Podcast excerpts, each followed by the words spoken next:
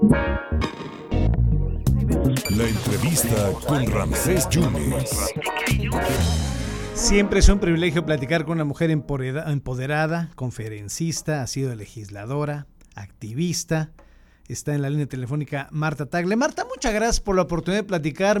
Somos casi paisanos, usted poblana, nosotros veracruzanos. Gracias por la oportunidad. ¿Cómo está? Al contrario, Ramsés, con mucho gusto saludarte a ti y a tu audiencia. Bueno, fíjese que estuvieron a punto diputados, pero creo que ya lo dejaron en pausa, una iniciativa de ley eh, estará a discutirse, no sabemos cuándo, sobre el servicio militar obligatorio a las mujeres. ¿El servicio militar obligatorio, Marta, eh, coadyuvaría a la equidad de género? No, yo creo que desafortunadamente están vendiendo ese discurso que, que tienen que ser igual para hombres y para mujeres, cuando en realidad el, servicio militar hace muchos años ya no está funcionando como tal. Eh, eh, actualmente existe la posibilidad de que las mujeres que deciden hacer el servicio militar lo puedan hacer de manera voluntaria y me parece que también debería de suceder esa posibilidad para los hombres. O sea, la manera de igualarlo sería que fuera opcional para hombres o para mujeres porque se supone que el servicio militar es con el fin de eh, capacitar reservas para que en momento de alguna cuestión que amenace la seguridad nacional pudiera haber eh, personas que estuvieran preparadas para ocupar esas actividades. Y por eso es que pues año con año se, se hace este sorteo del servicio militar pero insisto hace mucho tiempo que ya no está funcionando como tal y me parece que eh, es, un pues, despropósito tratar de generar igualdad en algo en el que pues formalmente las mujeres no no participamos, no nos interesa participar porque queremos la paz, no la guerra, ¿no? Y, y, hemos desde el feminismo además venido cuestionando mucho cómo la militarización además pues ha, ha violentado fundamentalmente a las mujeres y por eso creemos que sí debe quedarse como una posibilidad para aquellas que quieren hacerlo y tener optar por esa posibilidad incluso profesional, pero no hacerlo obligatorio para todas las mujeres. Sí, me imagino que esa iniciativa se irá a la a la congeladora. Marta, ¿estamos viviendo un México más justo, más equitativo? Pues mira, desafortunadamente hemos logrado muchos avances las mujeres en, el acceso a los espacios públicos hoy en día.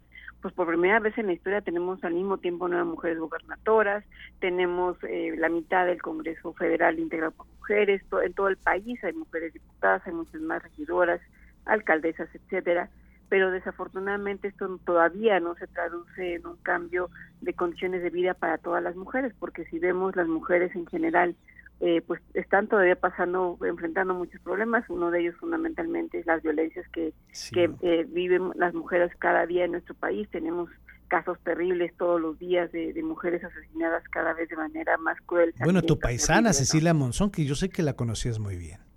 Sí, sí, sí, que además es increíble que, que formalmente de una indignación nos pasamos a otra. Después tuvo el caso de Devan y después el de Luz Raquel. Y casos que te digo, cada vez son peores, ¿no? El caso de Luz Raquel, que muriera quemada viva, ¿no? Dices, este, o sea, que puede haber peor y que para que nos indigne y que pongamos un alto y desafortunadamente no pasa eso. Y además, pues también si vemos las condiciones en las que las mujeres acceden al trabajo, a la educación, son todavía muy desiguales y enfrentan muchas brechas de desigualdad eh, pues empezando por el salario, por las condiciones para el cuidado de hijas, hijos, de personas adultas en casa, que les dificulta más a las mujeres incorporarse y muchas de ellas optan por vías informales para poder llevar ingresos a su familia, lo que a la larga va a generar que sus mujeres no tengan condiciones de seguridad social, ni mucho menos pensiones ni jubilaciones. Entonces las mujeres todavía no estamos eh, en condiciones de igualdad a pesar de que se ha avanzado mucho en el reconocimiento de los derechos y pues eso es justamente una de las tareas pendientes de todas aquellas que llegan a los espacios de decisiones públicas. ¿Está fallando la estrategia gubernamental? Yo creo que además parte del problema tiene que ver con que efectivamente desde el gobierno, eh, no solamente federal, sino también los estatales, digo, en, Veracruz, en Puebla, en todos lados podemos ver cómo los estados le están fallando a las mujeres, porque no es un tema prioritario, porque es, es prioritario cuando se trata de hablar en el discurso y decir que estamos comprometidos con la igualdad, pero en los hechos, cuando se trata de poner recursos, presupuestos, programas, pues ahí se ve que no hay voluntad ni intención de acabar con la violencia ni de generar ni construir igualdad y entonces pues tenemos gobiernos que van y vienen entre cada elección y que al final de cuentas no se han comprometido con la igualdad ni para combatir la violencia contra las mujeres.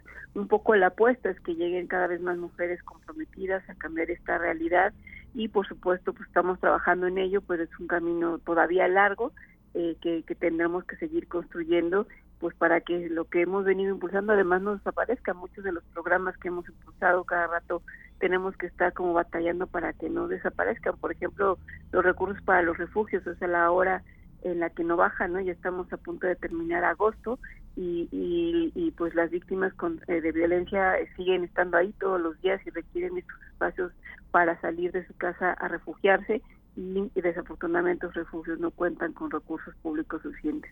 Y así muchos muchos temas en los que tenemos que seguir batallando y que eh, pues hay mujeres que estamos comprometidas con estas causas esperamos cada vez haya más mujeres en estas causas pero por lo pronto los gobiernos de todos los partidos a todos los niveles nos han quedado mal a las mujeres. Marta como siempre muchas gracias por tu tiempo. Eh, por último me gustaría cerrar eh, te gustaría cambiarle la cara política a Puebla te gustaría gobernar Puebla pues mira, Puebla, dicen que nadie es profeta en su tierra. Yo tengo muchos años que desafortunadamente no estoy haciendo eh, vida política en Puebla. Conozco sus problemas, las necesidades que tiene, pero creo que sí hay que tener un trabajo territorial del cual no no he hecho en, la entidad. Este, y no podría por el momento sentirme con la capacidad para buscar eso. Sin embargo, sí de construir una alternativa a lo que se tiene en el Estado, porque desafortunadamente las condiciones en, en Puebla son muy lamentables para muchos temas, pero en particular en el tema de las violencias y por supuesto construir alternativas para un gobierno mejor. Eh, estaré dispuesta a trabajar de la mano con quienes tengan esa voluntad en la entidad. Muchas gracias por tu generosidad, Marta. Éxito en las conferencias y en lo que estés desempeñando. Muchas gracias. ¿eh? Te lo agradezco mucho, Ramsés. Muy buenas tardes. Muchas gracias a Marta Tagle, fue legisladora, fue legisladora, activista y hablando de este tema y por supuesto de otros que vienen surgiendo en en la entrevista. Marta Tagle dice, pues yo creo que se va a la congeladora, lo del servicio militar obligatorio a las mujeres. Marta Tagle.